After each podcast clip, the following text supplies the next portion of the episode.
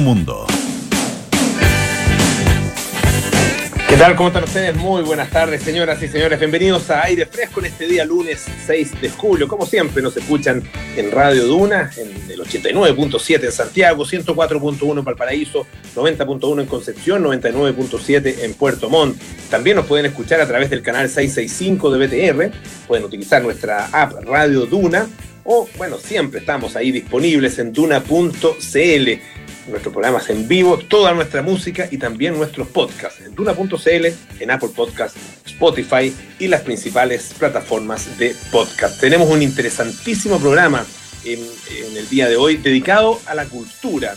Vamos a estar conversando con eh, Beatriz Bustos, ella es directora del Centro Cultural La Moneda, eh, a propósito de una exposición eh, muy interesante que tiene que ver con las ciudades nórdicas, las ciudades nórdicas sustentables eh, y esto tiene que ver específicamente con el combate, con el enfrentamiento al cambio climático. Son distintas modalidades que han encontrado países como Dinamarca, Finlandia, Noruega y Suecia para eh, entregar respuestas frente a los desafíos que nos impone el cambio climático y esto todo enmarcado más en los desafíos eh, de las Naciones Unidas para el año 2030. Así que eso por una parte, en las ciudades nórdicas y esta exposición en el Centro Cultural de La Moneda, y también vamos a conversar acerca de Ennio Morricone, uno de los eh, principales eh, eh, compositores musicales de música para películas, con una obra, la verdad que vastísima, vamos a explorar, explorar esa, esa obra, conversar en profundidad con alguien que no podría tener más méritos para eh, hablar acerca de esto, porque él es director de orquesta, director también de la Camerata de la Universidad eh, de los Andes y tiene eh, una amplísima trayectoria en la dirección musical. Vamos a estar conversando acerca de Ennio Morricone con Eduardo Brown, aquí en aire fresco en algunos minutos más. Pero comenzamos con las tendencias del día en todo eso que se sigue comentando en la, aunque a usted le llega nada más probablemente desde eh, información eh, muy, ah, muy consolidada, ¿no es cierto?, muy seria acerca de esta noticia, hasta los memes, porque, bueno, a estas alturas todo es, eh, es generador de memes. Estamos con María José Soto como todas las tardes. ¿Cómo estás, José? Bien, ¿y tú cómo estás? Bien, muchas gracias. No voy a mencionar el último meme que recibí sobre el tema de las propuestas del presidente en relación con la clase media y eh, las eh, alternativas que hay, ¿no es cierto?, con respecto al tema de la de la eh, AFP. Ah, pero porque no vamos a hablar de los memes, hablemos de la parte seria, ¿te parece? Me parece totalmente. Yo creo que es importante explicar un poco cuáles son las medidas, porque esto efectivamente es un proyecto que amplía la posibilidad de que muchos sectores puedan acceder a distintas cosas, independiente de eh, lo cuestionable o lo mejorable que sea el proyecto. Eh, ayer se anunciaron estas medidas a la clase media, que era como lo que estaba el gobierno al debe, eh, beneficios que vayan más allá de, del IFE, del IFE 2.0, etcétera. Son cuatro puntos principales. Uno son eh, créditos blancos con pago del con pago directo al Estado, es decir, el Estado se hace cargo de entregar la plata y de cobrar la plata. Es hasta 2,6 millones de pesos los que se pueden pedir, eh, es con tasa de interés al 0%, con cuatro años plazo y con cuotas que se van a empezar a pagar desde el 2022, por ejemplo, el 20%, el 40% en 2023 y así de, en, de así en adelante, digamos. Si es que no se paga esto, porque esto se va a cobrar a través de los impuestos, a través de, de, las boletas, a través de los impuestos en general que nosotros pagamos. Si es que no se paga, si la persona no ha pagado en un periodo de cuatro años, esta deuda se condona porque significa que la persona no ha podido, de ninguna circunstancia, bajo ninguna circunstancia, reactivarse en el mundo laboral. Esa es una opción y eh, pueden optar más o menos, decía el gobierno, estos créditos blandos como 605 personas. Los requisitos son que o estás desempleado, o estás con contrato... ¿Cómo? 605 mil personas, ¿no? Claro, 605 mil sí. personas. Uh -huh, O estás desempleado, o estás suspendido, o los trabajadores por cuenta propia, y tienes que acreditar una pérdida de tu remuneración, digamos, normal, cerca del 30% de tus ingresos. Postulas a través del Servicio de Impuestos Internos eh, y ahí vas a recibir cuotas que van a dividirse a, 100, a 605 mil pesos. Ese es más o menos el, proyecto. Recordemos que esto es proyecto de ley, por lo tanto no es que uno pueda optar mañana, hay que esperar el debate que se va a dar en el Congreso, por lo tanto no va a salir tan tan rápido. La segunda anuncio es el retraso de la cuota a hipotecarios con garantía del Estado. Esto es, se retrasa hasta seis meses y en el fondo quedan las cuentas, se, extiende el crédito para los años que te queden, digamos. Y eh, también paga el fisco por ahora esas cuentas que estén, que no se paguen y eh, acceden las personas o desempleadas o suspendidas y con eh, se espera, digamos, el gobierno que más o menos unas 300 mil personas puedan acceder a esta, a esta situación de retraso de su cuota de hipotecarios. Un tercer anuncio, subsidios temporales de arriendo. Esto es para los grupos con bajos ingresos del porcentaje más vulnerable, em, que también tengan una caída de su sueldo del 30%. Más o menos los requisitos son bien similares, que quedaron fuera del, IFE y va a ser un máximo más o menos de 300 a 400 mil pesos. Y el último anuncio es la ampliación del crédito CAE. Se abre la postulación que siempre ha estado, pero tiene una fecha, entonces ahora se reabre esta postulación al crédito de educación superior para estudiantes que también comprueben una merma en su situación financiera familiar. Es decir, esto es lo mismo, el 30% de la remuneración menos, condiciones suspendidos, etcétera, etcétera. Esos son los anuncios que hizo ayer el presidente, el gobierno y que hoy han generado un debate bien grande. Claro, y ese debate además va acompañado, eh, por, un, lado tiene que ver que con eh, las medidas mismas, pero además por eh, va acompañado por eh, las medidas que el gobierno no anunció y que muchas personas siguen esperando y que de hecho se está discutiendo en, el, Congreso ¿ah? y generando evidentemente una, molestia. hay una, una, votación que se hizo y se realizó y se aprobó en definitiva en la Comisión de Constitución de la Cámara de Diputados y esto es una reforma constitucional que fue aprobada en definitiva por siete votos contra seis para permitir el retiro del 10% de los fondos. Ah, em, y, no es la única em, propuesta que hay, también hay otras que están dando vuelta, ah, son dos o tres las que, las que están eh, ahí em, discutiéndose en el Congreso, pero eh, el gobierno la verdad es que solo le ha cerrado la puerta. funcionario de gobierno que habla del tema, ministro de Hacienda, ministra del Trabajo, eh, vocera o quien sea, simplemente le cierran la puerta a esta posibilidad. Es algo que aparentemente el gobierno está está absolutamente claro y decidido que es eh, un espacio que no va a abrir. Claro, de hecho, hoy día, tú lo decías, la Comisión de Constitución de la Cámara de Diputados lo aprobó en general. En general, o sea, el debate está recién empezando. En general significa que se acepta el tema, digamos, para se abre el debate ya legislativamente hablando. Y em, hoy día, de hecho, en la Comisión de Constitución estuvo el ministro de Hacienda, todo virtual, estuvo el ministro de Hacienda eh, Briones, quien rechazó de nuevo esta idea del 10%, sacar el 10% de la AFP, diciendo que era una mala idea, que debilita las pensiones, que es una política regresiva, que no enfoca a la clase media, vulnerable, etcétera, etcétera, y que sacar el 10% solo beneficia a los trabajadores formales, con el argumento de que la mayoría eh, de los trabajadores formales son los que tienen los mejores eh, ingresos de FP, por lo tanto, esto sería, em, no beneficiaría, digamos, a los que más lo necesitarían. La oposición tiene muchos argumentos para rechazar esto, y de hecho, eh, a Briones lo trataron mal, digamos, la comisión estuvo bien dura, porque por una parte el, el mismo Briones decía que por favor, pido bajar estas cuñas populistas, efectistas, un poco, yo tengo cálculos, tengo números, acá los números son los que mandan. Entonces los parlamentarios se sintieron como ninguneados, como, oye, nosotros también hacemos cálculo. Y lo que decían ellos es que por ejemplo, los beneficios a la clase media que se anunciaron ayer son malos porque em, lo que hace es endeudar más a la gente. Recordemos que hoy día el Banco Central sacó una información súper importante de que el 75% de los ingresos de personas es para pagar las deudas. Por lo tanto, decía Matías Walker, por ejemplo, de la DC, es que la gente ya está endeudada, pero ¿cómo la van a seguir endeudando? El mismo diputado Zafirio decía que Saldívar y Briones son súper arrogantes, etcétera.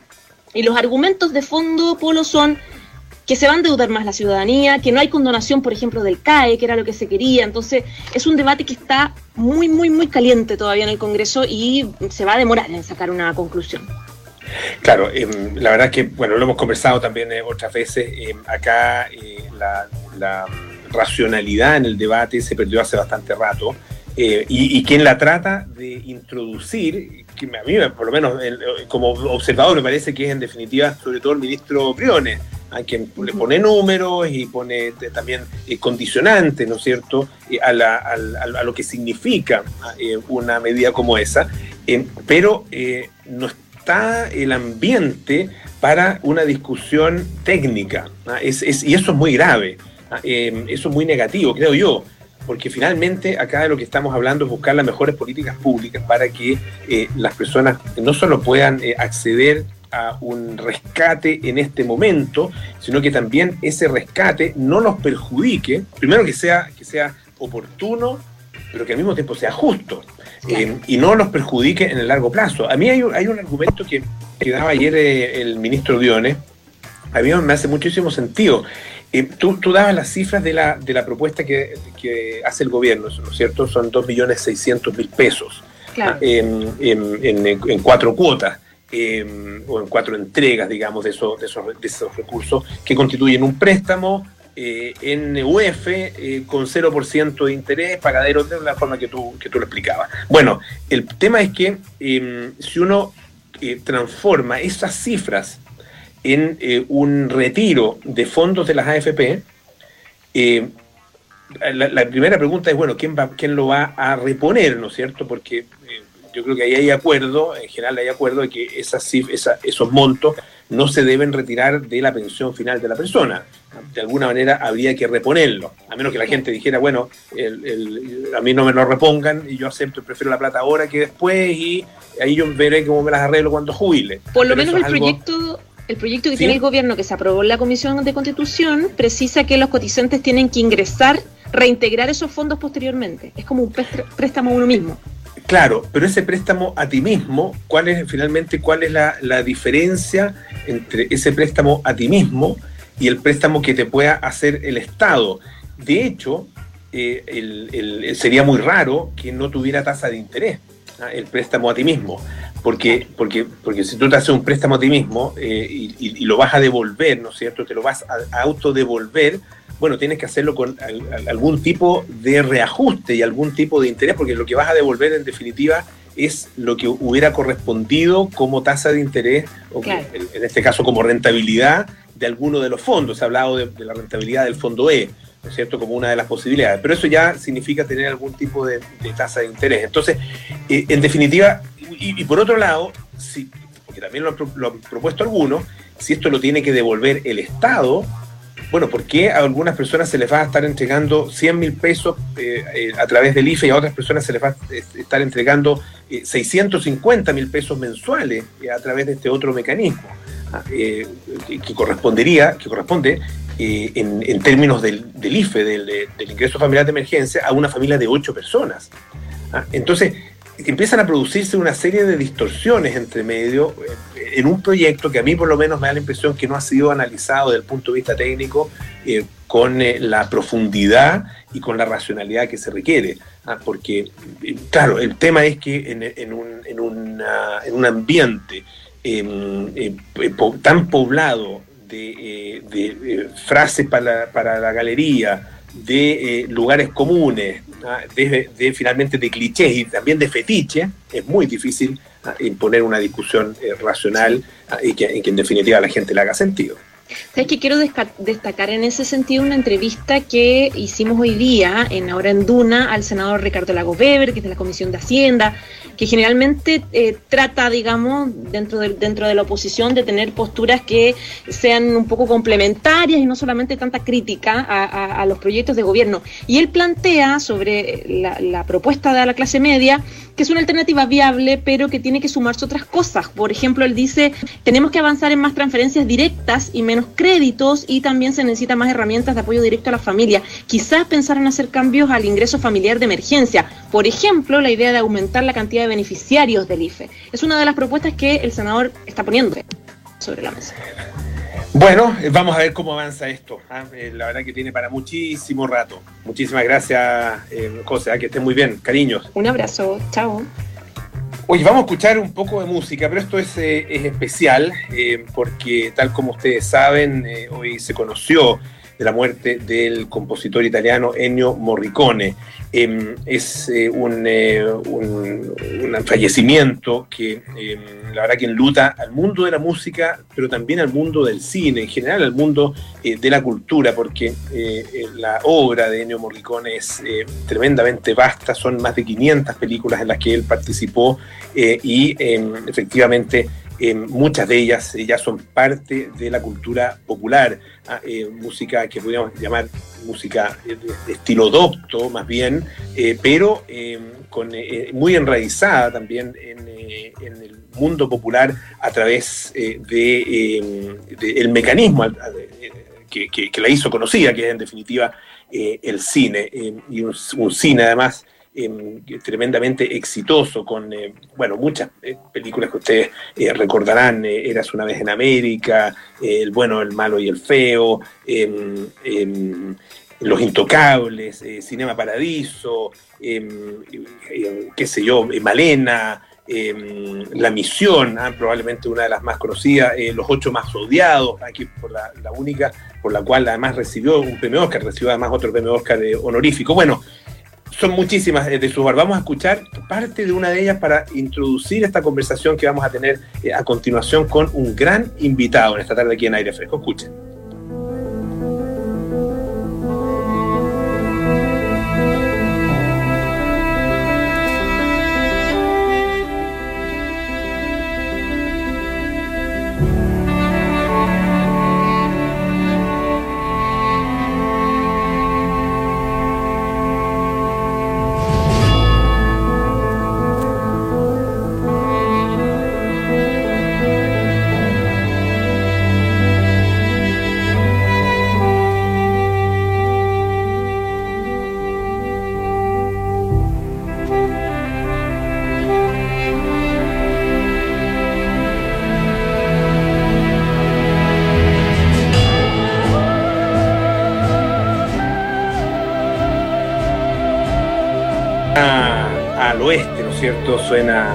Spaghetti Western.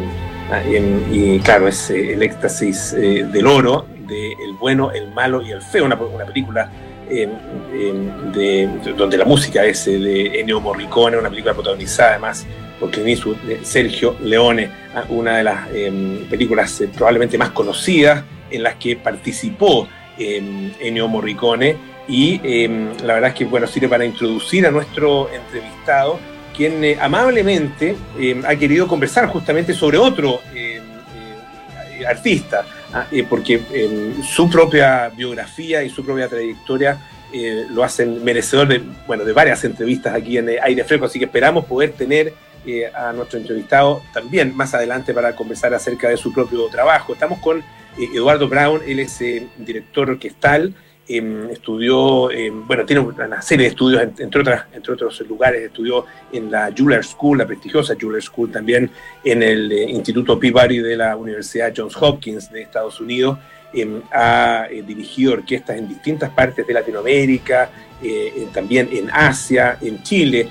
se ha destacado como docente, como director también de orquesta, como fundador de la Camerata de la Universidad de los Andes de la Banda Sinfónica de la Universidad de Chile y además el creador y director de las temporadas de ópera del Teatro Municipal de las Condes y de la Ópera Universidad de Chile. Eduardo, bienvenido a Aire Fresco, muchas gracias por estar con nosotros. Buenas tardes, Polo. ¿Me escuchas bien? Sí, te escuchamos perfectamente. Sí, no, un agrado, un agrado tenerte y como decía, bueno, muchas gracias además por eh, estar eh, dispuesto a conversar acerca de eh, este tremendo artista que no sé si te ha tocado a ti eh, en algún momento eh, dirigir eh, obras suyas, ¿ah? porque claro, tu, tu, tu, va, bueno, por, otro tipo, ¿no es cierto?, de, música, pero que finalmente la música, ah, creo yo, es una sola, así que es, más, es, muy probable que no solo la, no la, la admires, sino que también la tengas como parte de tu propio repertorio, ¿no? No he tenido la oportunidad de, dirigir la música de película porque generalmente cuando uno como director de orquesta hace un programa de música de película, no tienden mucho a meter la música de Morricone. Es más bien la onda de los compositores eh, que mm, están en la línea de Ben Hur, de, de John Williams. Esos son los que generalmente la gente quiere ver, escuchar asociado a, Ah, a- la, a la vista del, a, la, a la vista de la película. Eso es lo que más me ha Mira. tocado dirigir a mí. Porque, porque yo recuerdo, porque Ennio Morricone o sea, tiene eh, composiciones que son muy populares. Yo recuerdo cuando vino a Chile eh, y se hizo, eh, me parece que fue ahí en, eh, cerca de la municipalidad de Vitacura, donde se Claro, en el hizo Parque un, eh, Bicentenario. No sé si fue uno o dos conciertos en el Parque Bicentenario, exactamente. Eh, y la verdad que fue, fue muy, muy concurrido y la- las invitaciones, las entradas se acabaron pero rápidamente. Pero claro, uno, uno habría matado por tener algunas entradas. Y además, Claro. eh, fue una noche que todo el mundo llegó muy elegante. Yo no, no logré conseguir entrada, desgraciadamente. Y me acuerdo que hizo un frío horroroso y mis amigos que lograron entrar dijeron que nunca en su vida habían tenido tanto frío. Yo pensaba, pobre Morricone. Bueno, Morricone haber estado muy abrigadito y los músicos sufriendo ahí y la gente, el público, pero terriblemente Sí. congelado porque todos habían, era, era como una, una cosa de fashion, así como de moda. Entonces había que ir Claro. muy bien vestido. Sí, pues había, era, ahí, ahí estaba también el, el, el who's who, ¿no es cierto? ¿Quién es quién ahí de la, de la, de sociedad chilena? Pero hablemos de, de- música de Morricone. ¿Cómo, dó- ¿Dónde lo ubicas tú eh, en términos eh, musicales, en términos de, de- de su aporte como compositor? Mira, Morricone tiene cosas muy interesantes en cuanto a su educación. Él fue educado como músico en serio. Ah, realmente, tiene una educación en el Conservatorio Santa Cecilia, un tipo con mucho estudio, tocaba muy bien la trompeta ah, y, hizo la carrera de compositor. Y después se metió al mundo del cine, pero al momento en que se metió al mundo del cine siguió con un grupo que era como de improvisación y de investigación musical, que la tuvo activa como entre los años 64, 80, o sea, en los tiempos que estaba metido con Sergio Leone haciendo los los- los westerns, él estaba metido en un grupo de música muy seria, o sea, es un compositor que tiene mucha mucha técnica, tiene mucho oficio, sabe componer muy bien. Ah, Lo curioso es que por las músicas que nosotros más lo conocemos, que es el, yo creo que es el, el bueno, el malo y el, el- el feo, ¿ya? que no sé si lo tendrás ahí para poderla escuchar un poquito, porque el, ¿tienes música a escuchar? Ahí está, ahí está. No sé si alcanza a escucharlo tú. Yo lo escucho perfecto. Perfecto, claro. ¿ya? Esta música, que es tan fantástica, es lo más sencillo que hay. Es un silbato que hace tararara, y después guan, guan, guan. nada más, eso es todo. Eso es todo lo que hace esta música. ¿Y por qué es tan enfermo de simple? Porque el compositor tenía muy pocos recursos. Tenía muy, muy poquitos recursos. Entonces no pudo hacer la música con la orquesta de 80 que nosotros le conocimos después, cuando ya llegó a la madurez y llegó a la fama. No, él, él se la tenía que... Mira, mira la guitarra como funciona aquí. La gente gritando atrás. Claro.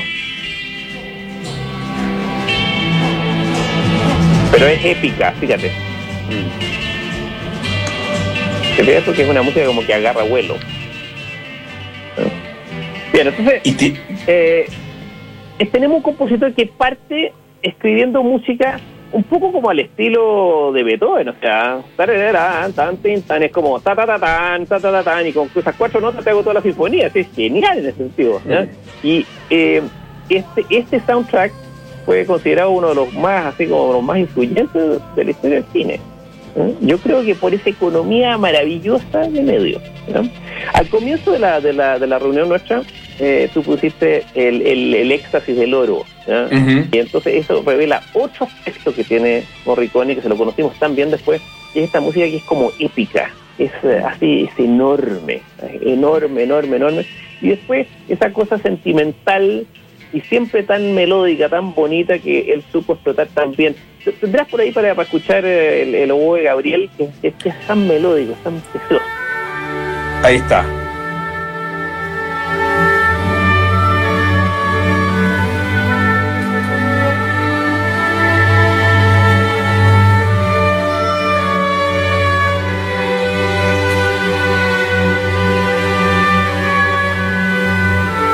Fíjate, una capacidad de escribir líneas largas, una maravilla, ¿no? Pero sin embargo, en esa misma película también rescató esto que teníamos con el, con, eh, con el bueno, el malo y el feo, que es escribir música de a pedacitos muy chiquititos. Hay, hay otra canción que se llama eh, As It Is in Heaven, o sea, como en el... Mira,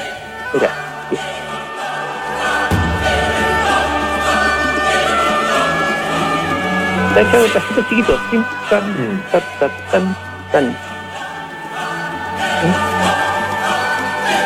Sí. Esto que te estoy contando ahora es lo que a mí me impresiona de Morricone. ¿eh? Porque Morricone podría haber elegido salir al mundo con su capacidad melódica y con eso nos habría maravillado, nos habría maravillado. Pero por necesidades de tipo presupuestarias ¿ya? y después por una elección propia de él, presupuestarias en la película, en, lo- en los western con Sergio Leone, ¿ya? tuvo Ujú. Comenzar a pensar en cosas muy chiquititas y eso revela la categoría del compositor que tenemos acá. ¿ya? Ahora, eh, si, si después pasamos a lo que es su labor como director, bueno, él la comenzó un poco más tarde. Era un muy buen trompetista, tipo, excelente trompetista. ¿ya? Y después se dio cuenta de que la gente conocía mucho los films, pero estaban enamorados de su música.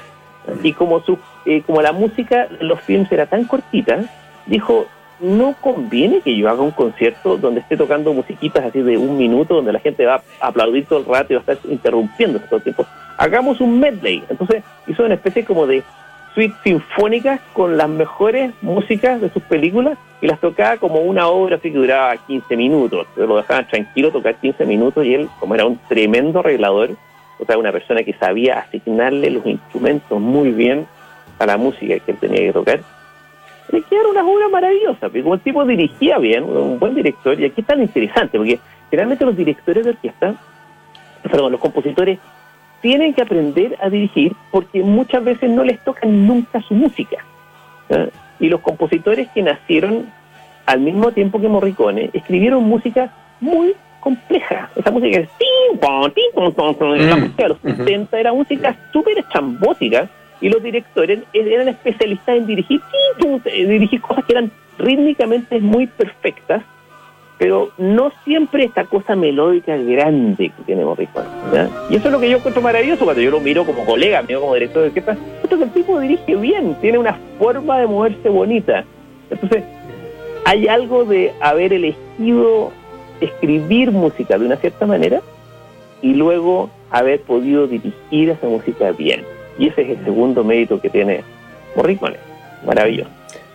Ahora, eh, eh, la verdad que él tiene algo además que, mm, que logra, que yo no sé si eh, cuán, cuán buscado es o si es finalmente parte del, del desarrollo que, con, con el que él mismo se encontró, que son estas, estas pequeñas, no sé si llamarlos frases, eh, pequeñas piezas, ¿no es cierto? Ah, Como el, el, el, oboe de Gabriel en la misión, o esos silbidos del bueno, el malo y el feo, ah, también algunos, algunos eh, pequeños elementos en, en otras películas, como ah, eh, por ejemplo Eras una vez en América, que finalmente se convierten en, en- en, casi en frases que uno mismo canta, que uno silba, ah, que reconoce en cualquier parte.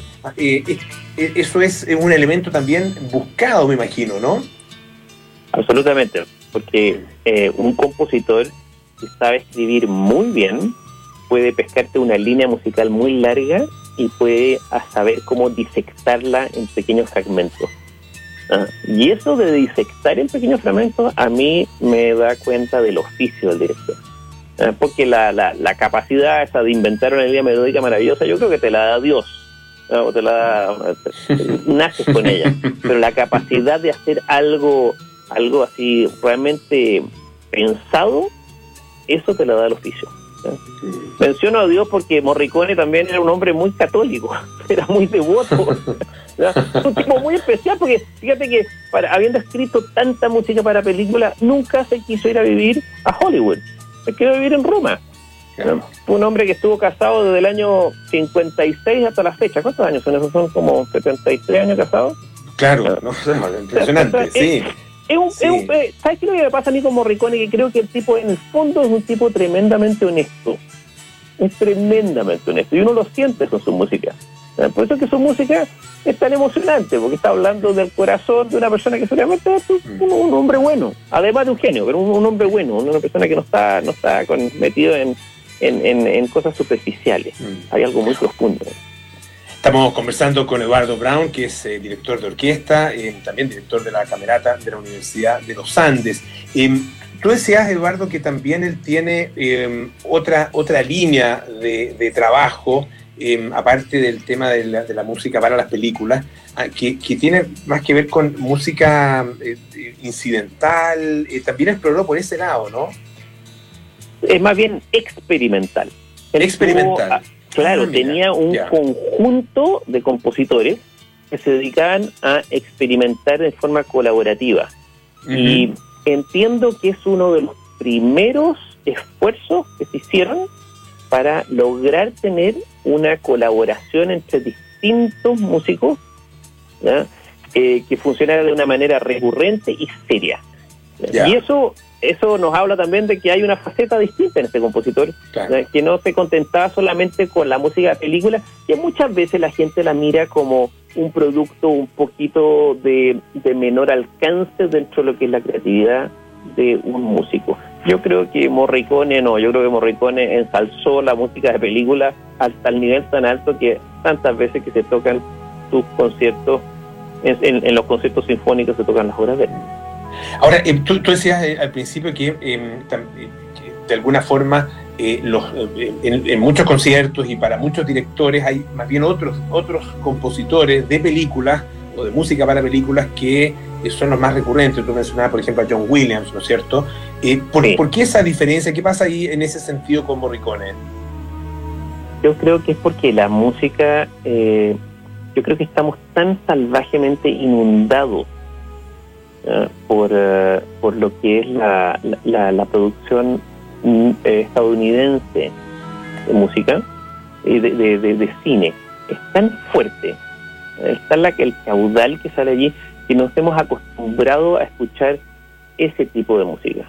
Y ese tipo de música está asociado con un cierto uso de los bronces, con un cierto uso de los efectos, con todo lo que es la saga de, de, la Guerra de las Galaxias de John Williams, eso, eso como es una de las cosas que como más fuerte no, no, no, nos permean todo el tiempo.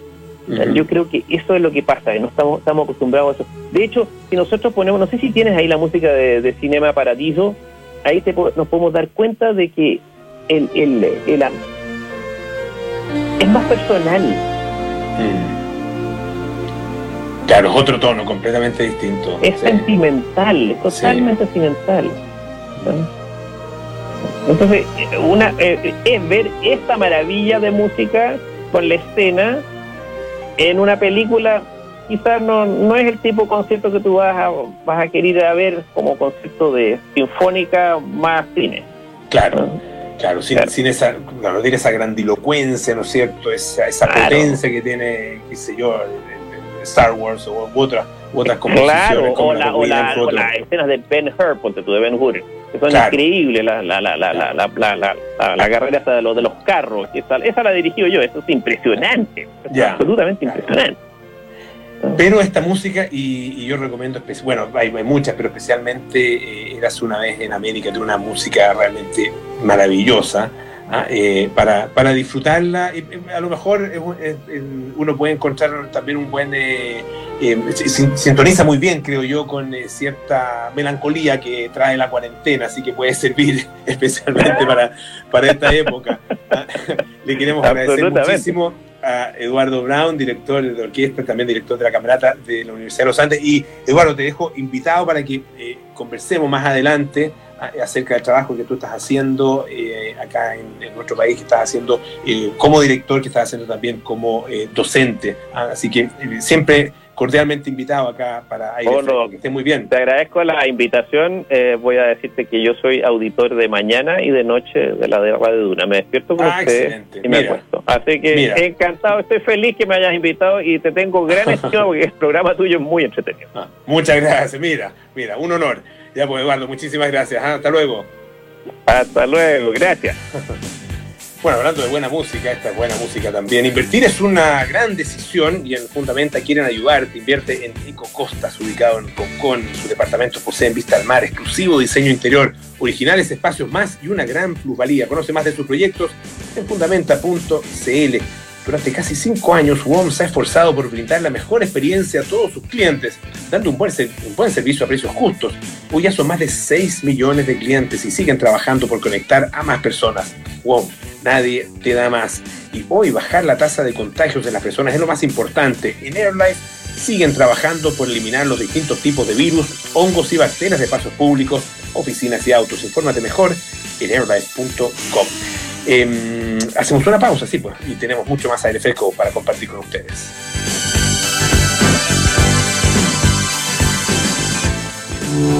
En AirLife llevamos más de 20 años eliminando hasta en un 99,9% de virus, hongos y bacterias de espacios públicos, oficinas y autos, bajando así la tasa de contagios en las personas. Hoy, prevenir es más importante que nunca. Quédate en tu casa si es posible, evita el contacto con personas y lava bien tus manos. En AirLife seguiremos trabajando por eliminar los distintos tipos de virus, hongos y bacterias. Infórmate mejor en airlife.com.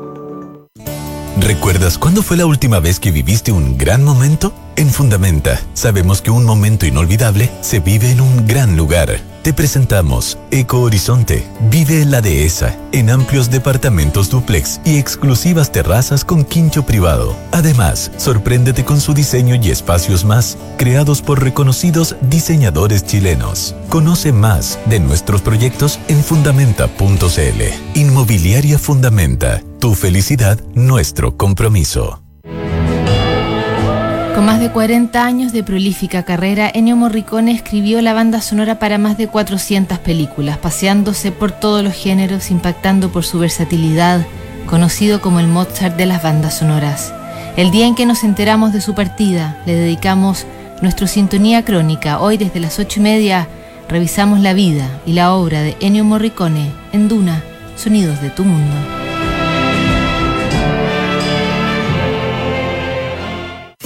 Novena Conferencia Internacional de Ciudad. ¿Cómo construir una ciudad para todos en estos tiempos? ¿Cómo crear una ciudad más justa? ¿Cómo mejorar los espacios públicos para todos, creando barrios donde las personas quieran realmente vivir? ¿Cómo llevar las oportunidades que ofrece la ciudad hasta donde no han llegado aún? Novena Conferencia Internacional de Ciudad 2020, organizada por la Cámara Chilena de la Construcción y que se realizará el 7, 8 y 9 de julio a las 9 de la mañana. Regístrate en www.conferenciaciudad.cl y recibe todos los detalles de esta actividad. Porque en estos momentos lo mejor es quedarte en casa, tienes una sucursal Scotiabank que está siempre contigo. Descarga la app Scotiabank Go o ingresa a scotiabank.cl y prefiere los canales digitales de Scotiabank donde podrás realizar transferencias, pago de servicios y productos financieros. Más información en scotiabank.cl. Descarga la app en App Store o Google Play. Estás en aire fresco con Polo Ramírez. Ya estamos de vuelta aquí en aire fresco, esto es Radio Duna. Entre el 6 y el 12 de julio, Banco de Chile te invita a apoyar a las pymes a través de Tienda Paula hecho a mano. Ingresa a tienda.paula.cl y encuentra productos únicos de más de 60 emprendedores. Esta es una invitación del programa Pymes para Chile del Banco de Chile. ¿Escucharon bien? Entonces, a partir de hoy ya está disponible. Y BOM trabaja todos los días por conectar a más personas. Hoy están llegando a más rincones en todo Chile con su propia red 4G, porque WOM quieren seguir entregando el mejor servicio a precios justos para todos y no van a parar. WOM, nadie te da más donde tampoco paran, es en el Centro Cultural La Moneda. Y estamos eh, justamente al teléfono con eh, su directora, Beatriz Bustos, para conversar acerca de las eh, exposiciones, las muestras con las que están en este minuto, o que están en este minuto disponibles. Y una de ellas es especialmente llamativa, nos, interesa mucho conversar acerca de ella, que tiene que ver con las ciudades nórdicas sustentables. Ah, es una exposición en donde se muestra eh, los desarrollos que han tenido en justamente las ciudades de Dinamarca, Finlandia, eh, Noruega, Suecia, em, para eh, la mitigación, la adaptación frente al cambio climático, sobre todo con miras a los desafíos de la ONU para el año 2030. Estamos ya, como les decía, al teléfono con Beatriz Bustos, directora del Centro Cultural La Moneda. ¿Cómo estás, Beatriz? Un gusto saludarte. Hola, buenas tardes. ¿Qué tal, Polo? Buenas tardes. Muy bien, muy interesados acá en esta, en esta posición. Eh, primero, bueno, cómo se puede eh, visitar en general lo que está haciendo eh, actualmente el Centro Cultural La Moneda, em, qué es lo que tienen en este minuto disponible. Después entramos directamente en esta posición sobre las ciudades nórdicas sustentables. Sí, bueno, estamos bastante activos a través de nuestra web Ahí es donde podrán visitar, ya que no puede ser presenciales las muestras, podrán visitar también eh, videos y tener material en relación a esta exposición. También en la web tenemos ciclos de cine especiales, hay conversatorios que estamos constantemente largando a través de la web y el Facebook, Diálogos en el Centro. Eh, la próxima semana sacamos la entrevista, una entrevista con Ticio Escobar, eh, este curador paraguayo experto en culturas latinoamericanas, y después, en dos semanas más, con Daniel Slater, a final de mes. Eh, él es el, el, jefe de las exposiciones internacionales del Victoria eh, en Albert Museum de Londres. Estamos bastante activos en CCLM, Centro Cultural La Moneda.cl. Esa es nuestra web, donde podrán encontrar más talleres para niños, eh, la verdad que estamos con una variedad de actividades para que nos sigan acompañando y estando presentes, para que nos encontremos, ¿no es cierto? Ya que no nos podemos encontrar físicamente, nos encontramos a través de la web. Y, a propósito de lo que yo he anunciado, ¿no es cierto?, que una de las exposiciones Ciudades Nórdicas Sustentables, em, cuéntanos, cuéntanos acerca de qué es lo que podemos encontrar eh, y qué podemos visitar eh, específicamente en esta materia. Sí, bueno, eh, esto lo lanzamos el fin de semana. Vamos a, eh, actualmente hay arriba dos videos. Uno de los videos es Ciudad Sana, ya que esto es, eh, habla, podrán ver sobre el bienestar físico y mental para los ciudadanos en Finlandia. Es un proyecto que se lleva a cabo en una isla muy cerca de Helsinki, en las afueras, y que está planteado como un lugar de encuentro con una práctica muy ancestral de ellos que son los saunas. Eh, tiene lo interesante es que todas estas propuestas, especialmente esta ciudad sana, eh, esta propuesta arquitectónica trabaja desde la arquitectura el encuentro eh, y la sustentabilidad. Después hay otro proyecto que lo encontré tremendamente interesante que se llama Ciudad Resiliente. Hay un video que podemos eh, ahí también ver a través de la web, eh, que tiene que ver en cómo nos hacemos cargo del cambio climático y cómo rediseñamos algunas áreas de la ciudad. Eh, por ejemplo, en este caso, muestran un caso concreto en Dinamarca, cómo se diseña en un barrio una, un espacio de juegos público, pero aquí el espacio está diseñado de tal manera que cuando vienen las inundaciones, esas mismas canchas para juegos de, de los niños y de los jóvenes se usan para que circule el agua. O sea, de alguna manera eh, se hace cargo eh, preveyendo que a futuro van a haber más inundaciones en distintas ciudades debido a, los mismos diseños, como se ha intervenido, ¿no es cierto?, el paisaje la naturaleza, y eh, para mitigar estas, em, eh, estos eh, futuros desastres naturales, ¿no? las inundaciones, se diseña eh, y tiene esta doble funcionalidad, estos elementos que, que, se instalan en estos barrios. ¿no? Entonces, eso es muy interesante también si pensamos en cómo podemos mitigar nosotros también eh, todas estas inundaciones, que son parte ya de nuestra historia, ¿no es cierto? Eh, dándole doble funcionalidad. Eso lo hace muy sustentable, ¿no? O sea, todos estos drenajes, ¿cómo podrían ser diseñados para acoger estas aguas y darle un uso y una circulación también al agua? Y, claro, tiene, tiene un componente que es bien dramático, eh, porque eh, significa eh, de alguna manera, eh, uno, cuando habla muchas veces de tema de cambio climático, eh, habla acerca de las medidas más bien de, mitigación, ¿no es cierto?, de cómo, cómo poder reducir el impacto que tiene a través de, em, bueno, de, de, de, eliminación de la producción de, de, dióxido de carbono, de, cambios en, la, en el tipo de energía que, que consumimos, etcétera.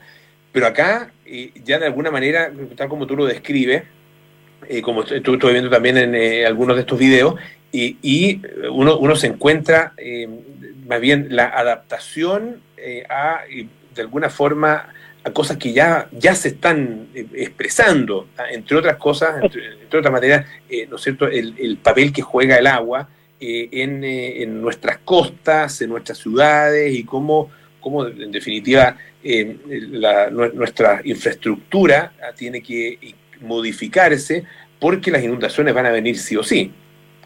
Absolutamente. En el fondo, esta, esta exposición y este proyecto, ¿no? Ciudades Nórdicas sustentable se fundamenta en la premisa del cambio que el cambio climático es una realidad irreversible.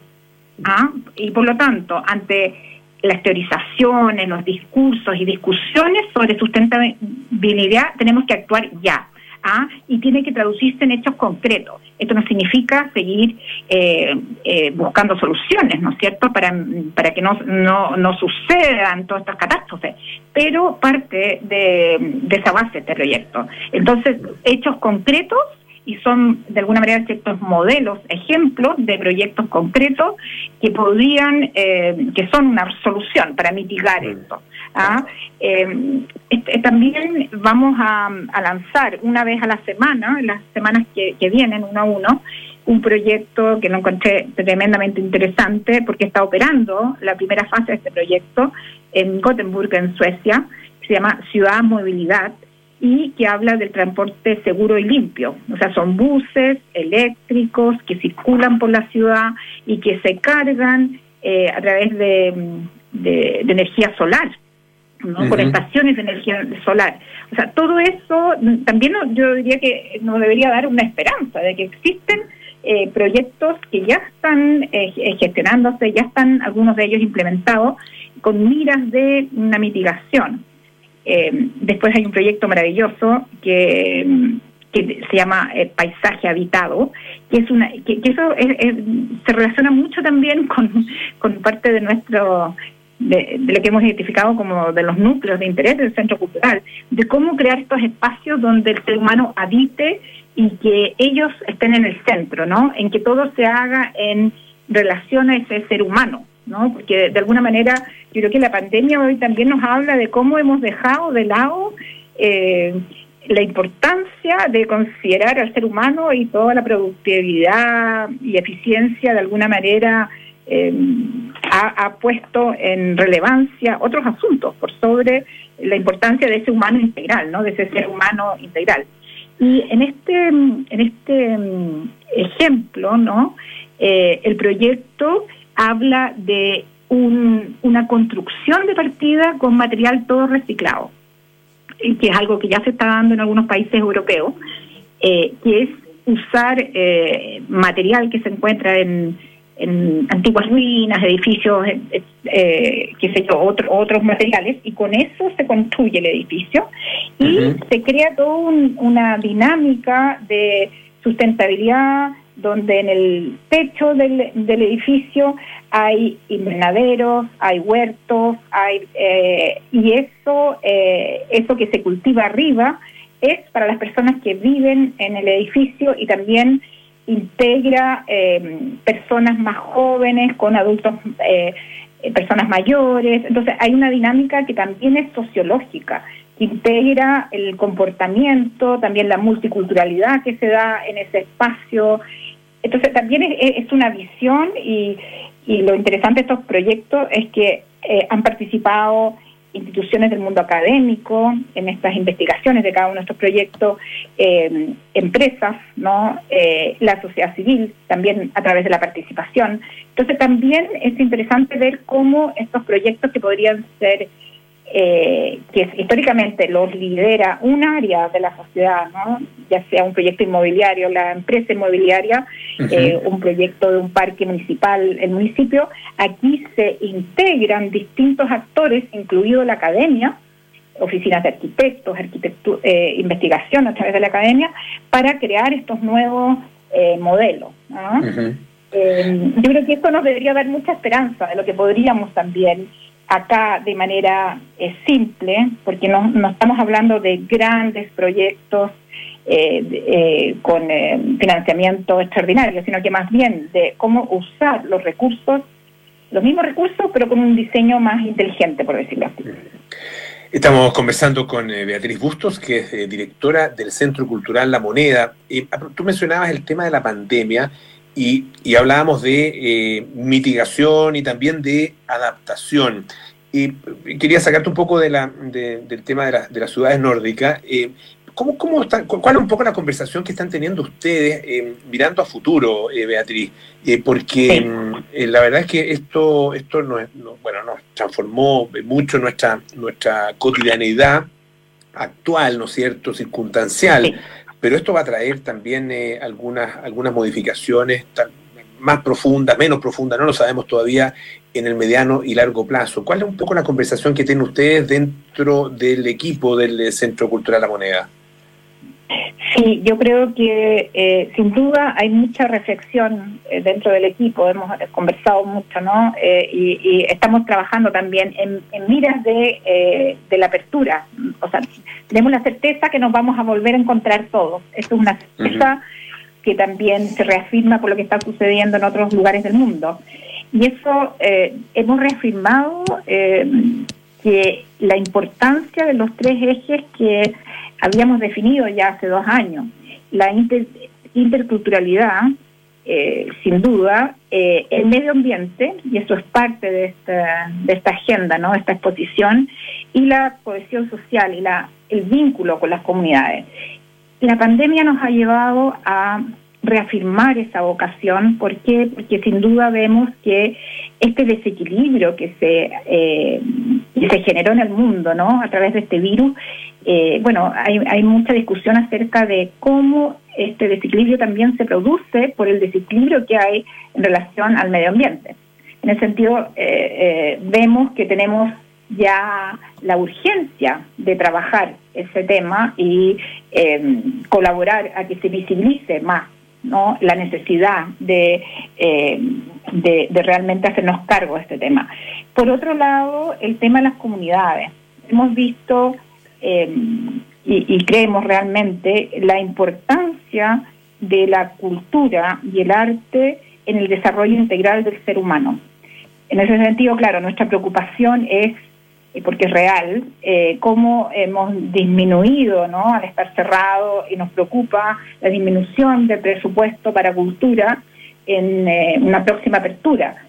Pero eh, nuestra preocupación, yo diría que se afirma en que tenemos la convicción de que realmente como sociedad vamos a crecer y desarrollarnos si es que el desarrollo económico va acompañado de un desarrollo cultural consistente, porque em, realmente el rol en ese sentido es importantísimo. Entonces, hemos sí ajustado em, en concreto parte de nuestra agenda en, en, en, la cantidad de exposiciones que estamos programando para el próximo año, pero nosotros eh, tenemos un programa incluso más fuerte que reafirma el rol, el rol de la comunidad, de, de las comunidades eh, cuando oramos. O sea, eh, en, ese sentido estamos eh, estamos preparando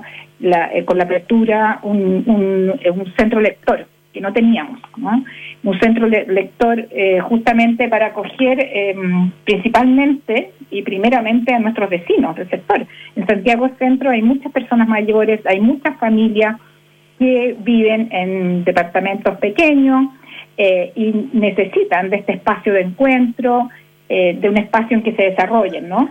Y estamos, ese es uno de, de los proyectos en que estamos trabajando eh, es, eh, y vamos a abrir con eh, un centro lector. ¿ah? eso es importante para... Mm. Ah. Bueno, es, de esperar que, eso sea nuevo, que sea más temprano que tarde, y vamos a estar sin duda atentos a las novedades del Centro Cultural La Moneda, una vez que ya comience esta, esta apertura, que todavía se ve lejos, pero también tenemos la certeza de que va a llegar en algún minuto y nos, nos reencontraremos. Beatriz Busto, muchísimas gracias por estar esta tarde con nosotros. Muchas gracias. Volveremos a encontrarnos en el Centro Cultural La Manera de todos modos. Así es. que tarde. Muchas gracias, Polo. Muchas gracias. gracias, Beatriz. Bueno, ya nos vamos. Bien, Amores Notables con Bárbara Espejo. Hoy, eh, Marie Pierre Curie, o Curie, o Curie, como quieran decirle. La ciencia del amor. Luego nada personal con Josefina Ríos y Matías del Río a las 8. Terapia chilense con Héctor Soto, Arturo Fonten y Andrés Benítez. 20-30 horas. Sintonía crónica discografías con Bárbara Espejo y Rodrigo Santa María. Una especial de Ennio Morricone, ¿ah? para disfrute de todos nosotros. Nos juntamos mañana a las 6 de la tarde para más aire fresco. Un abrazo a todo nuestro equipo, a Francesca Ravizza, a María José Soto, a Ricardo Larraín, a Luis Cruces. ¿ah? Gracias por hacer posible que este programa salga al aire. Que esté muy bien, nos vemos. Chao.